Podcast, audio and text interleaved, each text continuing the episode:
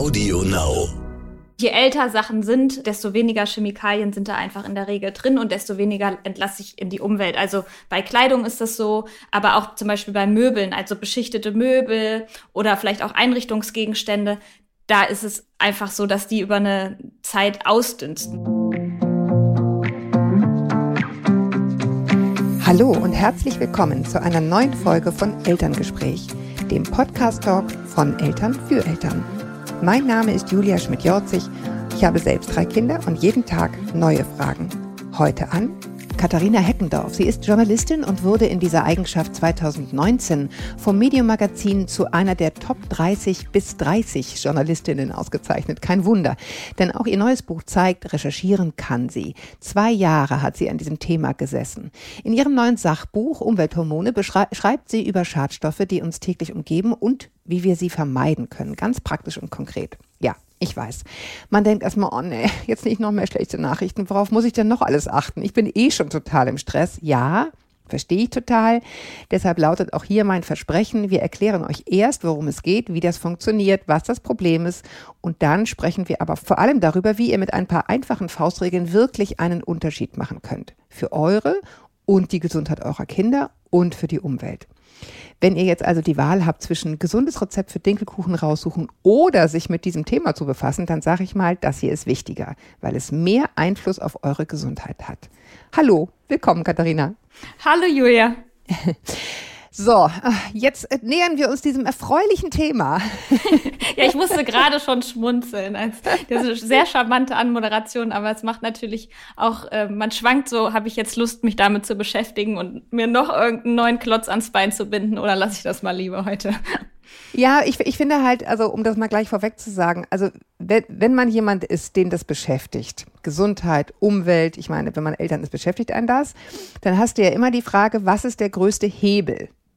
Also was macht jetzt wirklich einen Unterschied, ne? Mhm. Was, äh, man kann ja alles machen, dann ver verfranst du dich halt total. Oder du sagst, was ist der größte Hebel? Und die Dinge, über die wir jetzt reden, die haben schon einen erheblichen Hebel. Das kann man mal sagen. Ja, das stimmt. Insofern lohnt es sich zuzuhören. Okay, lass uns mal, wir fangen mal ganz klein an. Über was für Stoffe reden wir hier? Ähm, also konkret geht es um Umwelthormone. Ähm, die werden auch häufig in der Diskussion endokrine Disruptoren genannt. Ne? Das klingt ähm, auch schon so, als würde man sich nicht gerne damit hätte, beschäftigen. Würde man lieber Dinkelkuchen backen, genau.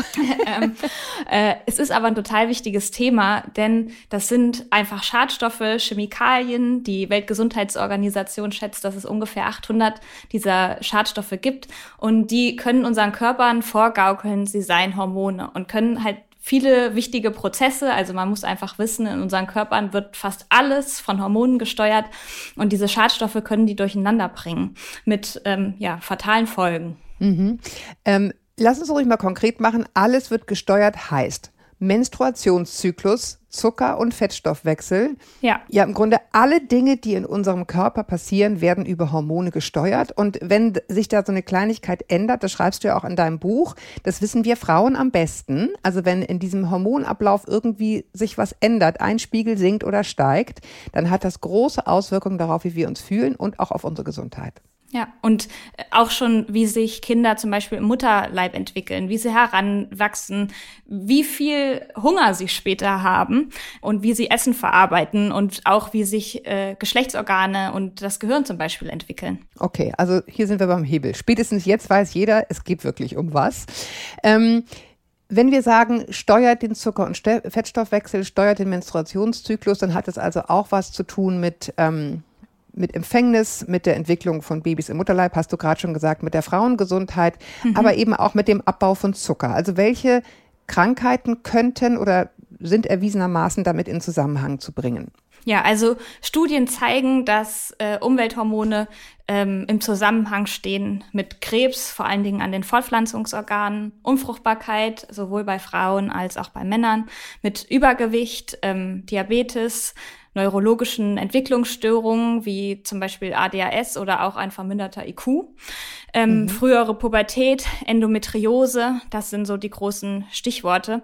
Und mhm. ähm, das sind, viele davon sind Volkskrankheiten und die Umwelthormone haben da wohl einen Einfluss drauf. Darauf deuten viele Studien hin. Und es gibt einen US-Forscher, Leonardo Trasande, und der schätzt, dass allein in der EU ähm, im Jahr Kosten in Höhe von 163 Milliarden Euro durch diese Schadstoffe entstehen. Und damit meint er nur die, die schon sehr gut erforscht sind. Also nicht die ganzen, sage ich mal, paar hundert anderen, die noch nicht so richtig erforscht sind. Ja, ich will noch eins hinzufügen zu dieser langen Kette von, von Dingen, auf die die Einfluss haben. Knochenwachstum hatten wir jetzt gerade nicht. Und da kann ich aus meiner kleinen äh, sozusagen Mutterwelt hinzufügen, kennen vielleicht viele Eltern Kreidezähne. Ähm, das sind die kaputten Zähne, die die Kleinen haben, obwohl sie die ganze Zeit natürlich superartig Zähne putzen. Da kann man wirklich nichts gegen machen. Und sie stehen ebenfalls im Verdacht, ausgelöst zu sein durch diese Umwelthormone. Ja. Also es sind keine echten Hormone, sie tun nur so, richtig? Genau, das ist richtig. Also sie sind in der Regel chemisch ähnlich aufgebaut und ähm, docken dann so ein bisschen Schlüssel-Schloss-Prinzip mäßig halt einfach falsch an und können mhm. so halt falsche Signale auslösen. Genau, und man muss wissen, sozusagen, unser gesamter Körper lebt von Signalen, die, äh, keine Ahnung, Kopf an Kopf an Arm oder, keine Ahnung, Leber an, ja. äh, Leber an Blut. Äh, also alles lebt von Kommunikation und da schleichen sich halt, wenn du so willst, ähm, Fake News ein. Ja, um, total gut äh, erklärt. Äh, genau, und, ähm, und dann wird halt ständig was anderes erzählt, als da ist. Zum Beispiel, ich habe eigentlich keinen Hunger, äh, ich habe eigentlich Hunger, ich habe eigentlich schon genug, ich habe zu viel Zucker, zu wenig, keine Ahnung. Mhm. Und das hat eben erhebliche Auswirkungen. Okay, so jetzt haben wir jetzt sozusagen, gucken wir gleich, wo die überall vorkommen. Ähm, wir wissen nur, sie kommen in sehr vielen Sachen vor, das, da gucken wir gleich hin. Das Problem, was du ja aber auch beschreibst in deinem Buch, ist, dass sie natürlich wenn man sie dann auch noch an verschiedenen Stellen zu sich nimmt, auf unterschiedliche Art und Weise, wie gesagt, wo sie vorkommen, besprechen wir gleich, dann entsteht hier auch noch so ein Cocktaileffekt. Was, was ist das? Genau, also es kann ein Cocktaileffekt entstehen. Also da steht die Forschung gerade noch relativ am Anfang, aber es deutet sehr viel darauf hin, dass es einfach so ist, wenn man eine Mischung an Chemikalien zu sich nimmt, dass das einfach die Wirkung der einzelnen Substanzen verändern kann. Es kann zum Beispiel passieren, dass der Effekt deutlich stärker ist. Es kann aber auch passieren, dass der Effekt schwächer ist. Ähm, mhm. Und so ist es eben, sage ich mal, bedenklich, dass wenn wir jetzt zum Beispiel über äh, staatliche Regulation reden, dass man dann halt sagt, ach, ein bestimmter Stoff X, an dem darf man so und so viel äh, pro Tag zu sich nehmen. Da müsste aber eigentlich mit berücksichtigt werden, welche anderen Stoffe nehmen wir denn auch noch zusätzlich auf und wie interagieren die untereinander. Ja, jetzt stelle ich fest, spätestens jetzt ist der Moment, wo wir sagen müssen, ja, wie denn aufnehmen? Ja, äh, wo, wo, wo kommen die denn vor? Bei meiner Recherche hat mich total erschrocken, dass ich eigentlich am Ende keinen Lebensbereich gefunden habe, wo die nicht vorkommen können. Und gruselig ist eben auch, man nimmt die über die Nahrung auf, über die Atemluft, aber auch über die Haut. Und wir reden dann zum Beispiel über Kosmetika und Waschmittel, ähm, über Flammschutzmittel, die zum Beispiel auf Matratzen oder Textilien aufgebracht werden, Beschichtungen, sei es jetzt zum Beispiel von Textilien, damit die outdoor- und wetterfest sind, von Pfannen. Ähm, Plastik im Allgemeinen enthält in der Regel ähm, Schadstoffe. Also sei es jetzt der PVC-Fußboden oder eben die Plastikbox, äh, ähm, wo man das Pausenbrot reinmacht. Oder einfach mhm. die Wasserflasche aus dem Supermarkt. Überall können diese Schadstoffe vorkommen. Genau, und das sind dann sowas wie äh, Phtelate, also diese Weichmacher. Mhm. Also gibt unendlich viele Bezeichnungen. Wer genauer einsteigen will, kann das in deinem Buch tun. Da sind wirklich alle, alle, also, also sehr, sehr viele, sagen wir so, die, äh, die man, denen man so über den Weg laufen kann im Alltag, aufgelistet, wie man sie findet ähm, und wie sie heißen und welche davon schädlich sind. Also da kann man nochmal sehr, sehr ins, ins, ins Eingemachte gehen. Aber ich würde vorschlagen, wir machen es jetzt mal so, ähm, dass wir so ein bisschen durch ein Haus gehen. Mhm. So hast du es auch in deinem Buch gemacht und so hast du es ja auch in, in echt gemacht. Also du bist ja. wirklich im Bad hast du angefangen um zu gucken, was habe ich da. Ähm, wie hast du denn rausgefunden, was habe ich da? Ähm, also man muss ja sagen, bei Kosmetika und Waschmitteln ist ein großer Vorteil schon mal, hinten steht drauf, was da drin ist. Nur ist mhm. das Problem, als äh, Otto Normalverbraucherin konnte ich natürlich gar nicht äh, wissen, was das überhaupt für Stoffe sind mit den ganzen kryptischen Bezeichnungen. Und da gibt's halt tolle Hilfen, und zwar die Apps CodeCheck und ähm, ToxFox. Damit kann man die Barcodes scannen. Das kann man auch schon ähm, in der Drogerie machen, bevor man die Sachen kauft. Und so kann man relativ schnell rausfinden, wie schädlich sind denn eigentlich die Sachen, die ich zu Hause hatte. Und äh, bei mir war es zum Beispiel so, dass das Parfüm und ähm, das Haarspray und das Trockenshampoo, das waren richtige ähm, ja, Chemiebomben. Und ähm, ja, die habe ich äh, dann auch aussortiert. Beim Waschmittel zum Beispiel ist es genauso. Ich hatte zuerst kein Waschmittel, was nicht mit irgendwelchen äh, Flüssigplastik äh, auskam. Ich hatte halt vorher nicht so richtig darauf geachtet ja, und merkte dann, Mist, diese Schadstoffe sind ja echt überall. Hm. In den Verpackungen und auch in dem Waschmittel selbst. Genau, genau. Also ähm, bei den Kosmetika kann es natürlich auch sein, dass es aus, sich aus den Verpackungen löst und da rein übergeht. Das halte ich aber in dem Fall noch nicht für ganz so schlimm.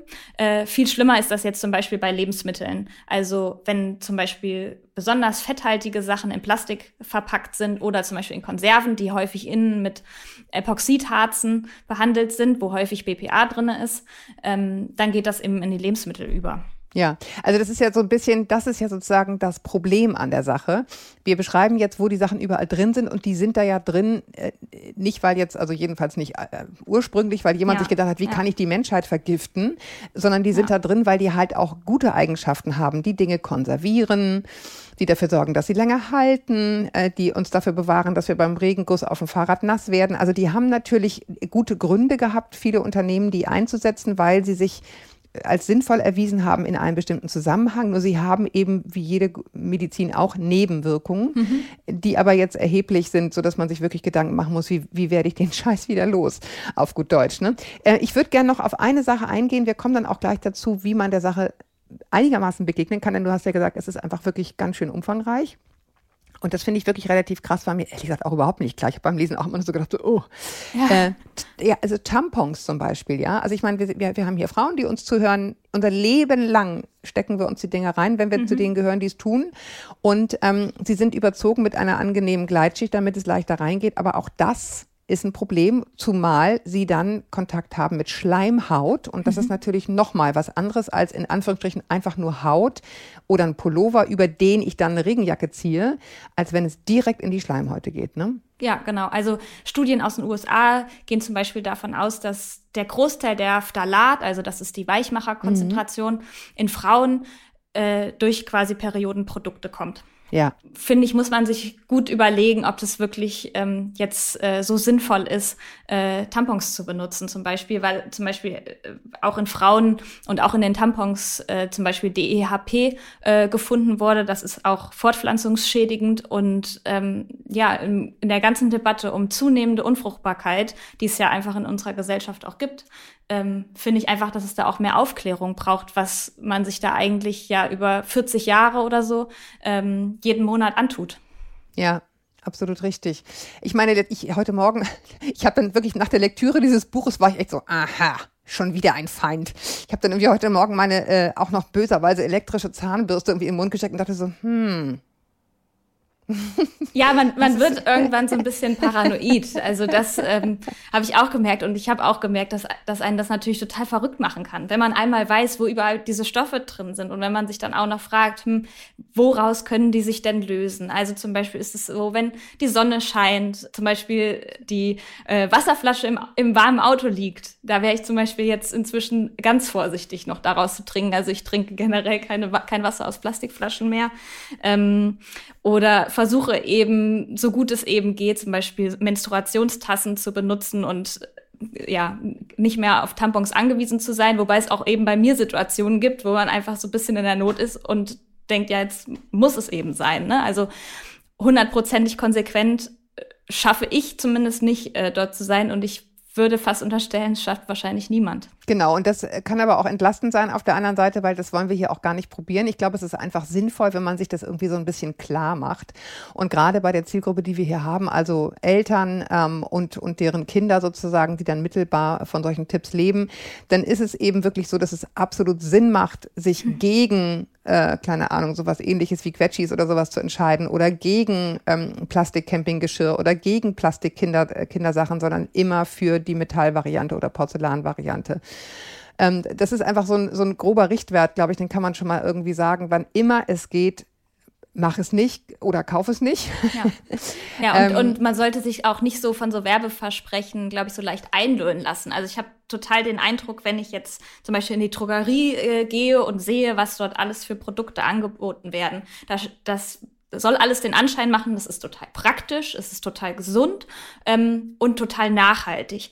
Und viele von den Produkten sind es, glaube ich, gar nicht. Und da äh, hilft mir immer so ein bisschen so der Richtwert, ja, wie haben es denn eigentlich unsere Großmütter immer gemacht? Die haben garantiert hm. nicht irgendein ähm, Plastikbesteck äh, benutzt, was, was man sofort danach irgendwie wegschmeißen musste oder irgendein Bambusteller, der mit irgendwelchen ähm, Klebern ja nur zusammengehalten wird.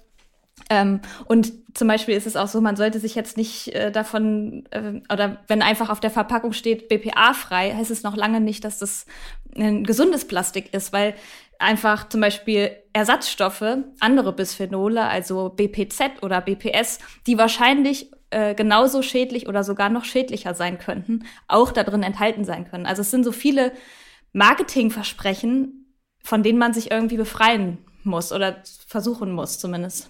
Ja, und ich meine, es ist eine, eine Wahrheit, der wir uns alle ungern stellen, aber in Wahrheit sind es einfach diese fünf Millionen Konsumentscheidungen, die wir die ganze Zeit treffen, sie einfach vielleicht zu unterlassen und nicht zu konsumieren oder ähm, eventuell, also was du ja auch sehr ähm, propagierst in deinem Buch, eben vor allen Dingen zuallererst einmal Secondhand. Es ist dann im Detail immer total kompliziert, ja. Ist mhm. Secondhand über, keine Ahnung, irgendeine App gekauft, immer noch Secondhand oder ist das schon wieder schwierig, weil das verschickt wird? Okay, geschenkt, ne? Es gibt, mhm. glaube ich, auch der CO2-Abdruck von Mehrwegplastikflaschen ist gar nicht mal so scheiße. Und trotzdem kann man, glaube ich, in der Zusammenfassung sagen, wenn wir uns diesem Thema äh, Schadstoffe sozusagen widmen, ist es absolut eindeutig. Also je mehr Chemikalien rausgewaschen sind, desto besser. Genau. Und je ähm, älter Sachen sind, äh, desto weniger Chemikalien sind da einfach in der Regel drin und desto weniger entlasse ich in die Umwelt. Also bei Kleidung ist das so, aber auch zum Beispiel bei Möbeln, also beschichtete Möbel oder vielleicht auch mhm. Einrichtungsgegenstände. Da ist es einfach so, dass die über eine Zeit ausdünsten. Und so gibt es halt zum Beispiel Forscherinnen, die sagen, ja, man soll die ersten drei Lebensjahre eines Kindes nicht renovieren, weil diese ja, sage ich mal, neuen Möbel, aber auch Fußbodenbelege und Wandfarben äh, Chemikalien ausdünsten. Und dann hilft es, denk, also ich würde zum Beispiel sagen, ja, warum überlegen wir eigentlich gar nicht mehr, ob man so ein altes Sofa nochmal neu bezieht? Es ist einfach teurer, klar, aber dann weiß ich einfach, was für Chemikalien da drin sind und ja, kann mir einfach sicher sein, was ich habe. Oder kann ich den alten Schrank nochmal streichen und dann äh, tut das noch ein paar Jahre oder Jahrzehnte. Ja. Also geil, so antiken Sachen reden wir ja auch darüber, die sind so gebaut, dass die halt eigentlich Jahrhunderte halten können.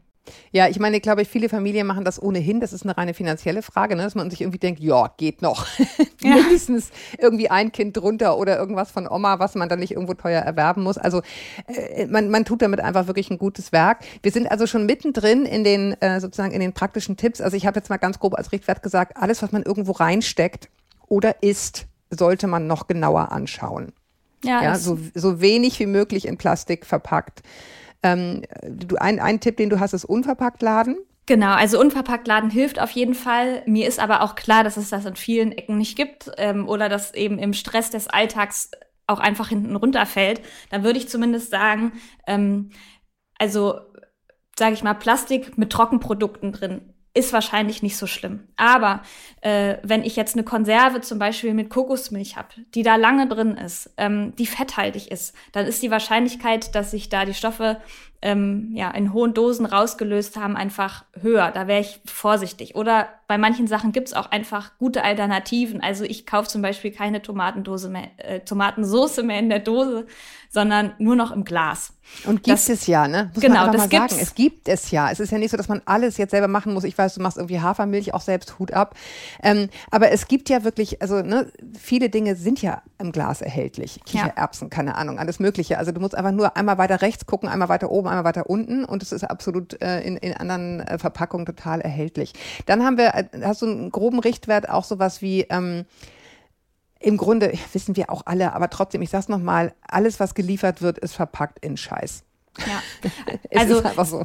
es gibt ähm, so ein paar NGOs, darunter zum Beispiel Chemtrust und der BUND, haben To-Go-Verpackungen untersucht und haben zum Beispiel diese PFAS ähm, perfluorierte Acrylsäuren da drin gefunden, die heute in allen Kindern in der EU gefunden werden und die haben ganz viele äh, schädliche Auswirkungen und sind in der Umwelt, sage ich mal, sehr sehr lange beständig und lassen sich nicht abbauen und die sind in relativ vielen To-Go-Verpackungen gefunden worden. Also sich vielleicht doch einfach die Zeit nehmen, ins Restaurant zu gehen, dafür seltener, ähm, aber es genießen und dann einfach aus der Porzellantasse seinen Kaffee trinken oder sich einfach einmal in gutes To-Go-Equipment äh, investieren. Also ich habe mir zum Beispiel so eine Reihe an Glas- und Edelstahlboxen besorgt. Da habe ich dann einfach ein besseres Gefühl bei, wenn ich das da drin nach Hause trage und esse. Ja, und äh, sozusagen so ein Lutschi oder Quetschi zu nehmen und äh, nicht zu nehmen und stattdessen irgendwie eine Banane äh, ist jetzt auch ja. nicht so kompliziert. Ne? Also ich glaube, es ist eher so, eine, so ein Bewusstsein, das wollen wir hier ja einfach nur schaffen. Ähm, wie, wie, wie kann ich es relativ leicht machen? Coffee to go gehört natürlich auch dazu, ne? hast du schon gesagt. Also das ist, ähm, ja. wissen wir alle, dass es eh scheiße ist, aber auch diese letztendlich auch diese Dinger, die du zurückgeben kannst, ist halt auch Plastik. Da beißt die Maus kein Faden ab, wie man so schön sagt. Genau, also zum Beispiel diese ganzen Sachen aus Bambus, ähm, die sollen ja total nachhaltig sein, aber die sind ziemlich ungesund, würde ich sagen. Ähm, oder gleichzeitig äh, so Sachen Mikrowellen essen, also was in der Plastikverpackung warm zu machen. Oder auch die Plastikdosen in die Spülmaschine zu machen, sodass sie quasi immer heiß ausgewaschen werden. Dadurch wird das Plastik brüchig und geht theoretisch leichter über die, äh, in die Lebensmittel über, die da drin gelagert werden. Da sollte man einfach vorsichtig sein, was Hitze angeht äh, bei Plastik.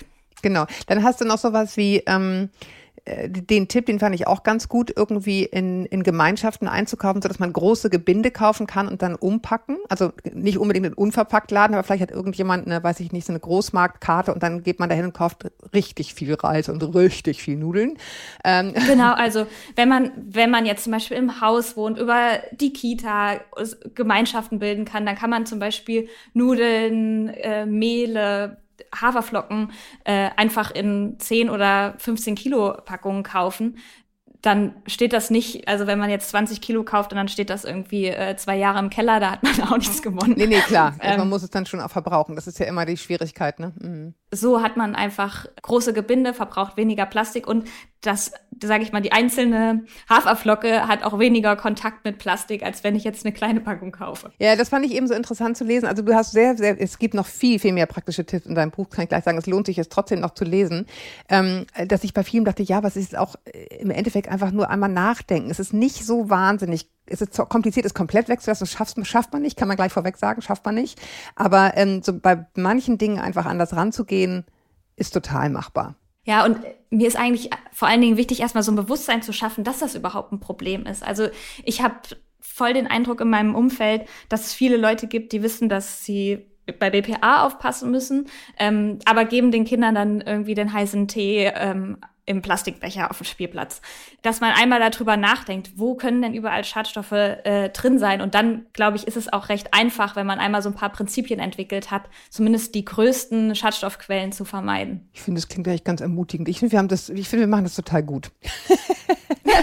ja, ich freue mich, dass du mich so ein bisschen an die Hand nimmst, es nochmal leichter zu erklären. Wenn man so lange sich mit dem Thema beschäftigt, ist ja dann manchmal so, dass man so ähm, zu viel voraussetzt. Ja, wobei ich, ich mir vorstellen kann, also Hut ab zwei Jahre dieses Thema zu recherchieren, pff, also nicht nur wegen der sozusagen äh, der Intensität der Recherche, sondern weil, weil es ja wirklich auch, wenn man es dann mal so äh, komprimiert liest, doch relativ erschreckend ist. Und da kommen wir, finde ich, ich durchaus zum nächsten Thema.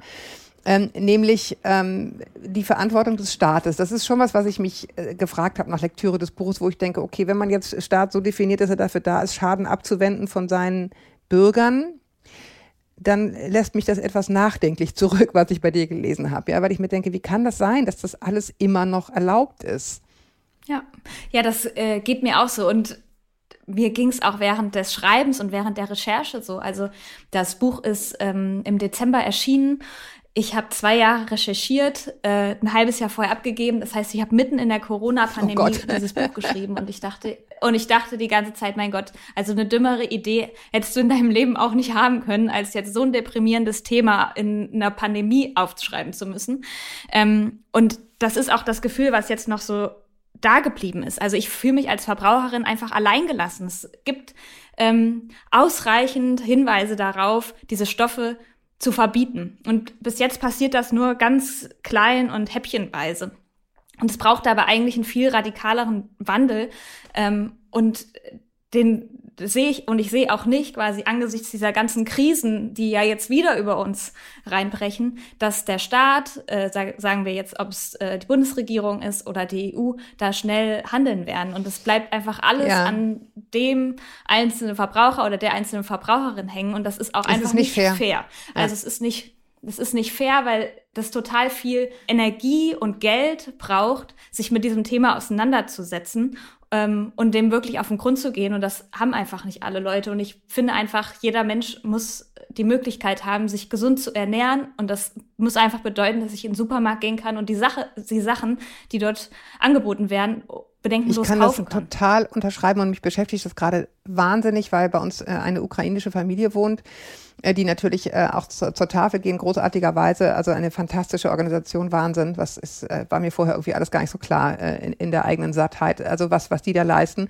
Ähm, aber in, in der Folge mhm. natürlich einfach wirklich mit Überleben beschäftigt sind und, und wirklich andere Sorgen haben. Und wo ich dann denke, und dann ja, und dann haben sie, wird natürlich das gekauft, was einfach jetzt irgendwie da ist. Totale Erschöpfung, total andere Themen im Kopf.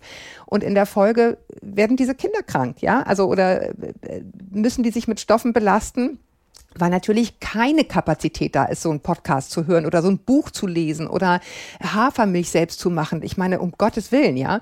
Aber es ist nicht fair. Es ist einfach sozial ungerecht und ich finde, wenn wir dazu einen Teil beitragen können, ähm, dass wir hier einen niedrigschwelligen Zugang zu Infos haben, schon mal was.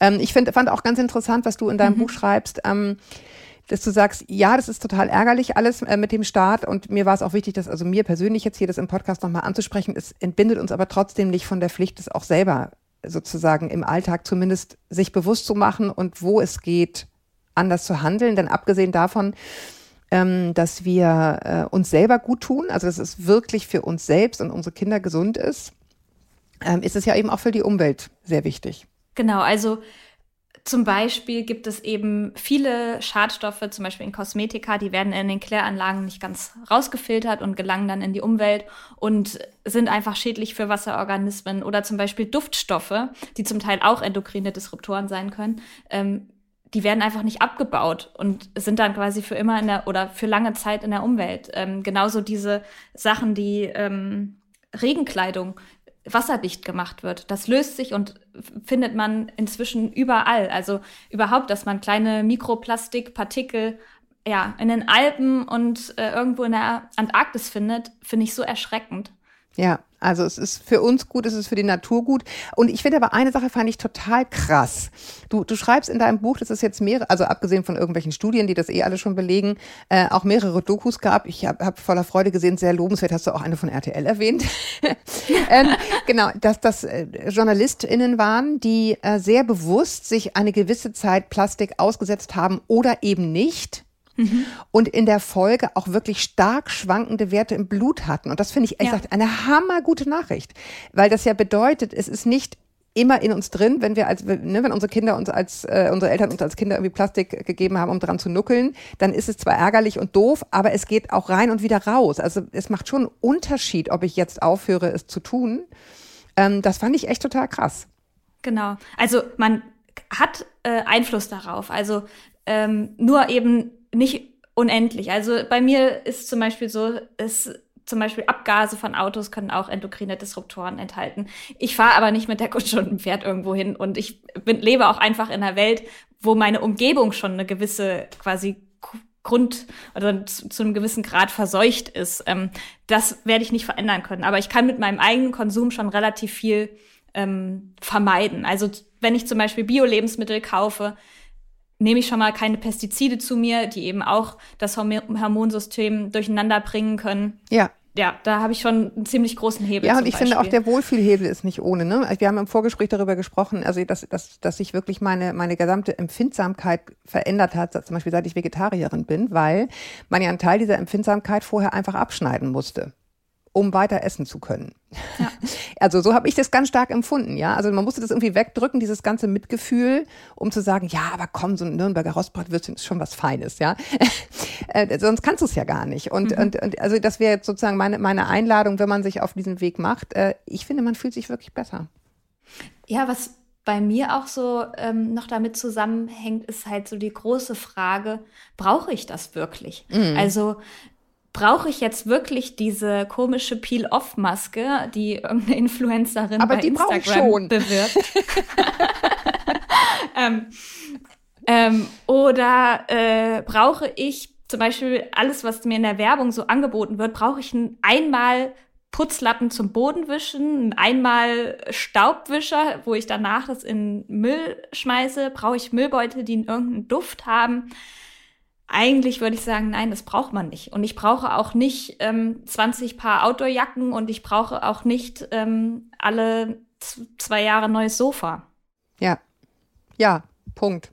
Darüber, äh, finde ich, kommt halt auch ein bisschen Glück und Freiheit ins Leben, ne? dass man merkt, man muss das alles gar nicht, weil das einem ja, sag ich ja, mal, und ehrlich gesagt, so suggeriert wird den ganzen ja, Tag so ist es und ich muss sogar noch sagen, also ich, ich gestehe, ich, ich bin jemand, der gerne sich verändert und das meine ich äußerlich und auch, keine Ahnung, Sachen umstellt, Wohnungen neu macht, aber es geht auch mhm. alles Secondhand. Also ne, ich bin, meine Kinder schämen sich in Grund und Boden, weil unsere halbe Bude aus Sperrmüllsachen besteht und ich ja. bei jedem möglichen, jedem möglichen Schrotthaufen an der Straßenseite sofort mit quietschenden Reifen anhalte und raus und irgendwas, irgendwas mitnehme.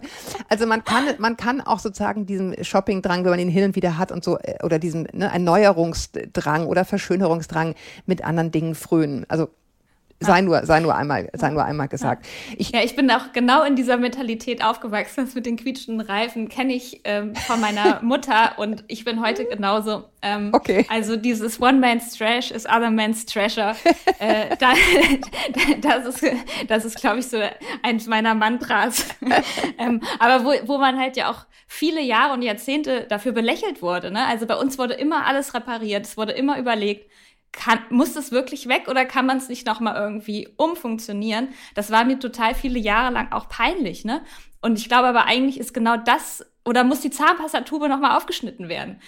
Da dachte ich immer, oh Mama. Das mache ich echt, das ja, mache ich, ich, echt. Ich schneide diese ganzen Tuben immer auf. Ich auch. Ähm, aber es gab einfach Zeiten, wo ich dachte, nee, das ist jetzt auch übertrieben. Ähm, und ich glaube aber, dass wir in einer Welt jetzt leben mit Klimakrise und dieser Schadstoffkrise, die eben ja laut äh, UN auch quasi die dritte große Bedrohung für unseren Planeten ist, wo man wieder zu sowas zurückkommen muss und wo das auch ja die Sachen sind eigentlich, wonach man streben muss. Ne? Also weniger ist mehr. Ja, und es tut gut. Das will ich an dieser Stelle nochmal sagen. Es ist ja, es ist alles ein bisschen viel im Moment, aber äh, irgendwo anfangen zu können und das Gefühl von Selbstwirksamkeit zu haben, ist ja ein gutes Gefühl. Damit möchte ich das jetzt enden. Vielen Dank für das Gespräch. Nein, ich, also wirklich, ich, mir, mir ist es einfach wichtig zu sagen, es ist eine Menge, es ist auch komplex. Wer sich damit befassen will, kauft bitte sehr gerne dein Buch Umwelthormone von Katharina Heckendorf, das alltägliche Gift, wird auch verlinkt. Auch diese Apps, von denen du gesprochen hast, werden wir verlinken. Aber es ist möglich, äh, den Wandel im Kleinen sozusagen hinzukriegen. Jetzt überlege ich die ganze Zeit, wie kriege ich jetzt elegant den Wandel hin von, ja doch, ist eigentlich relativ einfach, von Hormone auf Hormone. Ähm, ich will nämlich noch nebenbei Werbung machen für meinen neuen Podcast Meno an mich, Frauen mitten im Leben. Den gibt es nämlich seit dem 3. Juni zu hören, überall, wo es Podcasts gibt. Und der befasst sich mit Hormonen und allen Gefühlen, die daraus erwachsen, allen großen Fragen, die daraus erwachsen. Also hört er sehr, sehr gerne mal rein. Ich danke euch fürs Zuhören. Ich danke dir, Katharina, dass du hier warst und dein, deine jahrelange Recherche mit uns so äh, fröhlich geteilt hast. Ja, danke, Julia. und bis wir uns wieder hören, haltet den Kopf über Wasser. Ahoi aus Hamburg.